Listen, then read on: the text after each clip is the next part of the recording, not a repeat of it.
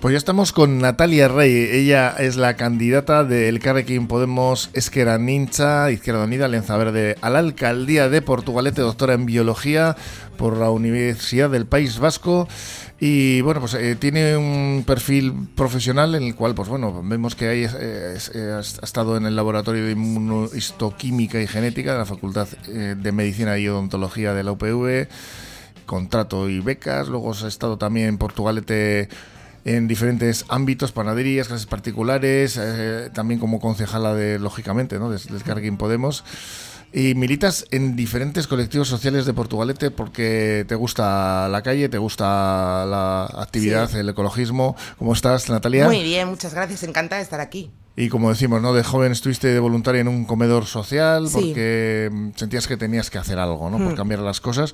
Y eso es lo que te ha llevado al final, a raíz también del 15M, ¿no? A, buscar cambios en esta sociedad, a ayudar a hacerlo, ¿no? Sí, a ver, yo estuve de, eh, más joven cuando estudiaba la carrera en un, de voluntaria en un comedor social en Bilbao y sí que es verdad que veía que, las políticas que se hacían en ese momento pues eh, no protegían a las personas, sobre todo a las personas más vulnerables. Y con ese sentimiento y cuando surgió el 15M pues bueno, decidí acercarme, me acerqué a Podemos y pues gracias a Podemos he podido llegar a la institución y, luchar para cambiar eh, y proteger a las personas. Portugaluja y además defensora de orgullosa ¿no? de, este, de esta villa y al final pues bueno claro lo que tú has visto también aquí es que hay una una, una afección ¿no? por parte de lo que ha sido la desindustrialización, paro cronificado, pues bueno, que eh, su municipio que no solamente, ¿no? La margen izquierda. Sí, a ver, eh, pues eh, Portugalete como dentro de la margen izquierda ha sufrido por las políticas desindustrializadoras, las crisis han pegado fuerte y esto ha dejado a muchas familias vulnerables. Y mm. es hora que hagamos políticas públicas para poner en el centro a estas familias, vecinos y vecinas y protegerlas. Por ejemplo, en vivienda, ¿cuál es la propuesta? Sí, nosotras, bueno, creemos en, lo público, en, en, hacer políticas públicas de calidad que pongan en el centro a las personas y una de las propuestas que llevamos en el programa es en referencia a vivienda. Eh, creemos que es indispensable abordar el, tema de vivienda en todos los municipios y aquí en Portugalete. Nosotras proponemos eh, crear un parque público de viviendas. Está claro que Portugalete somos casi 50.000 habitantes en 3,2 kilómetros cuadrados y que las políticas eh, públicas de vivienda no solo pueden ir encaminadas a la construcción, ¿no? dada la orografía y la densidad de población que tenemos. Entonces, por eso también consideramos que hay otras herramientas, por ejemplo, la Ley de, Vivienda de 2015 de Gobierno Vasco, que nos ofrece herramientas, pues al final, para que todas las familias vulnerables eh, y no tan vulnerables que ahora mismo no pueden, eh, eh, gente joven no puede acceder, a un alquiler, gente que no, no, llega a fin de mes pagando el alquiler o las hipotecas, que sabemos que cada vez están más encarecidas, pues consideramos indispensables abordar esto. Entonces, otra de nuestras propuestas y la herramienta, como he comentado, que nos, nos permite la ley de vivienda actual de Gobierno Vasco de 2015 es hacer el censo de viviendas vacías. Un censo de viviendas vacías que podría darle una función social a la vivienda para que la vivienda deje de ser un bien de mercado y sea un hogar, que es lo que tiene que ser para empezar a construir eh, un proyecto de vida. Eh, nosotros proponemos eh, que este censo se haga a través de una oficina municipal de vivienda, o sea, la creación de una oficina municipal de vivienda que asesore en materia de vivienda a los vecinos y vecinas, que haga de intermediario en, en las políticas de alquiler y también que desde ahí se haga ese censo. Y la primera idea es que ese censo nos permita hacer un mapeo de la vivienda vacía que hay en Portugalete para ponernos en contacto con los propietarios y las propietarias e informarles de que hay diferentes... Em, programas de vivienda, de vivienda a nivel de gobierno vasco, como puede ser programa de Visigune de vivienda usada o ASAP de vivienda libre, para dar una función social a la vivienda y que sepan que hay esos programas y que pueden meter las viviendas eh, a esos programas. Entre otros puntos eh, que tenéis eh, presentados en vuestro programa para estas elecciones está, como no, el de pues, poner en marcha ese concejal número 22. Explícanos porque esto... sí, a ver, nosotros creemos que, que, la institución tiene que ser más democrática y esto pasa por acercar la institución a la ciudadanía y que las vecinas y vecinos no vean que es una institución ajena. Entonces, ya llevamos una moción eh, que se aprobó, por cierto, que es el concejal 22, para que tanto vecinas y vecinos como el tejido asociativo presenten sus iniciativas. Esa es una de nuestras propuestas. Se aprobó en su momento, pero no se ha cumplido todavía.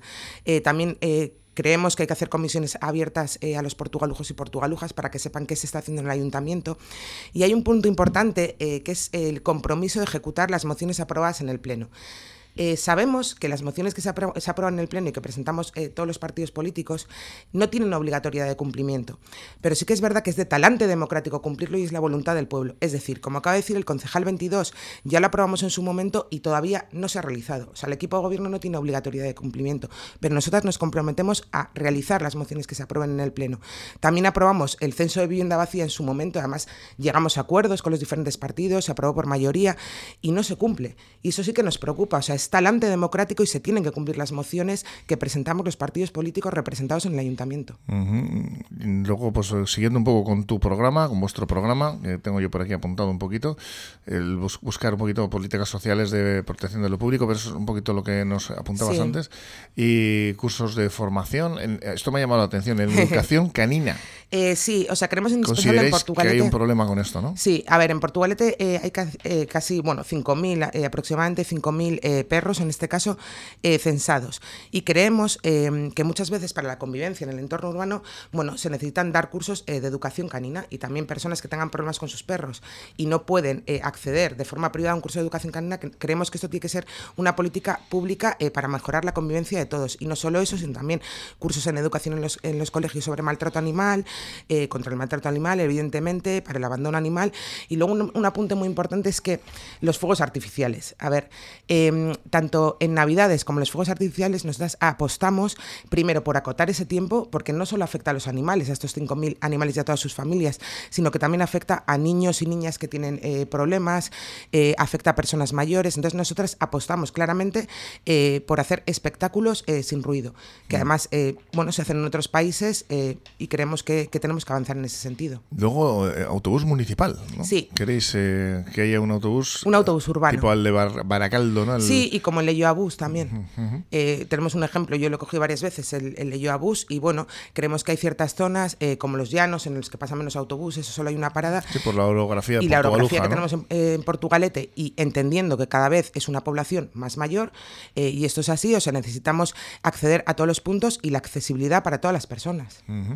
Y por otro lado, eh, realizar una mesa de trabajo, ¿no? Eh, planteáis con negocios locales, comercio y hostelería. Sí.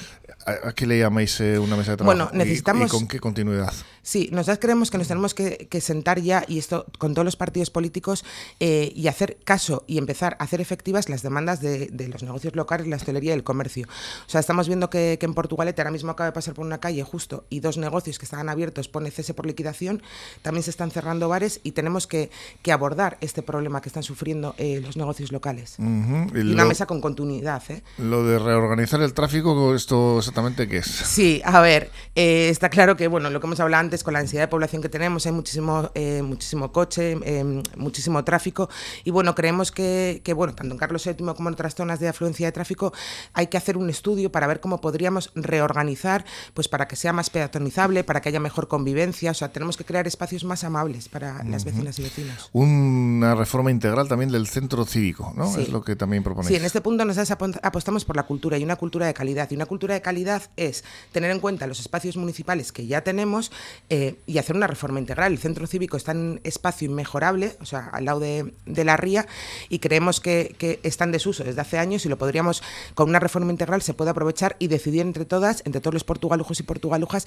qué queremos hacer. Pero bueno, una idea, por ejemplo, para nosotras sería hacer un cineclub, hacer teatro, charlas, Te tengo que preguntar, ¿eh? porque las primarias se enredaron un poquito y cuando, no sé, al principio, bueno, os ibas a presentar unas personas, ¿no? al final esto eh, parece ser que, de hecho, tuvimos aquí a uno de los candidatos de aquí del, de la facción, vamos a decir, ¿no? que, que finalmente no se van a presentar. ¿Y en qué ha quedado todo esto? Todo este, bueno, todo este, eh, esta disensión ¿no? que ha habido dentro de la candidatura del partido. Al final, eh, bueno, estuvimos, eh, como decíamos, con John Medrano en su día hablando, mi portavoz del Círculo de Podemos en Portugalete en este caso. Y al, al final, pues bueno, eres tú la candidata, ¿no? ¿Cómo, ¿cómo ha sido todo esto? O sea, yo eh, decidí presentarme porque, bueno, todavía pues me queda energía para luchar al 100% por las vecinas y vecinos.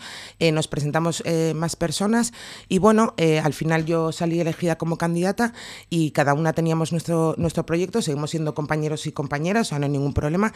seguimos trabajando en la Junta por y para las vecinas y, bueno, he salido yo y... Portugal Jo Despierta no se presentó, ¿no? No, no se presentó. No se presentó. No, es nos lo que nos vino a como el Carrequín Podemos. John Medrano, que al final, Sí. el- digamos que eh, po- Podemos absorbe ese movimiento que había aquí en Portugalete un poco, ¿no? Bueno, no es absorber, sino que nosotras nos presentamos en la anterior eh, candidatura como eh, el Carrequín Podemos, eh, bueno, con Esqueranicha también, bueno, el Carrequín Podemos y Portugalujo Despierta, y en esta ocasión, eh, bueno, esa candidatura con la que nos presentamos eh, en las anteriores elecciones, o sea, hace dos legislaturas, Portugal, Portugalujo Despierta, a ver, es un sentir que tenemos ahí, pero evidentemente ahora nos presentamos como, como el Carrequín Podemos.